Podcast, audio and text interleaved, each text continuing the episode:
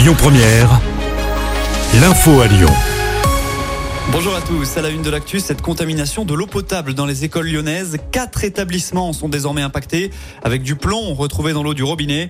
Après le groupe Frida Kahlo dans le 7e arrondissement, l'école Eugénie Brasi à Confluence. Hier, la pollution a aussi été détectée au sein de l'établissement Kennedy dans le 8e et Wangari Matai dans le 7e.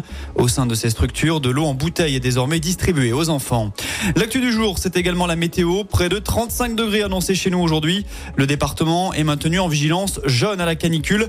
La bonne nouvelle, c'est que des musées lyonnais s'adaptent et offrent la gratuité aux visiteurs. C'est le cas des Beaux-Arts et des deux musées Gadagne ainsi que celui de l'imprimerie. Laurent Vauquier, dans l'œil du cyclone, en reproche au président de région d'avoir coupé un financement pour la rénovation de logements.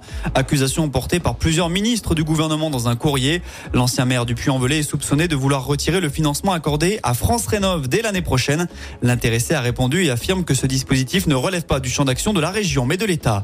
Panzani donne 200 000 paquets de pâtes au Resto du Cœur. Après le gouvernement ou encore l'équipe de France de foot, le groupe lyonnais se mobilise pour l'association. On vous en parlait dès lundi. Les restos sont dans une situation délicate délicate à cause notamment de l'inflation.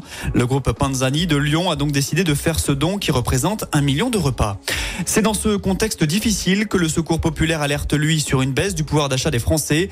Un rapport a été publié ce matin et dans ce dernier, l'association affirme que 18% des Français vivent à découvert. C'est trois points de plus par rapport à l'année dernière. Deux nouvelles destinations lancées pour s'évader depuis Saint-Exupéry. EasyJet va ouvrir une ligne vers Rabat au Maroc dès le 1er novembre. 15 jours plus tard, vous pourrez rejoindre Aqaba en Jordanie. Les billets sont déjà en vente et coûtent entre 40 et 45 euros. Et puis Alba détrône Jade et Gabriel restent en tête des prénoms qui seront les plus donnés l'an prochain par les futurs parents.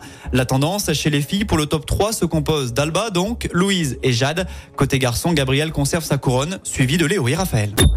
Écoutez votre radio Lyon Première en direct sur l'application Lyon Première, lyonpremière.fr et bien sûr à Lyon sur 90.2 FM et en DAB+.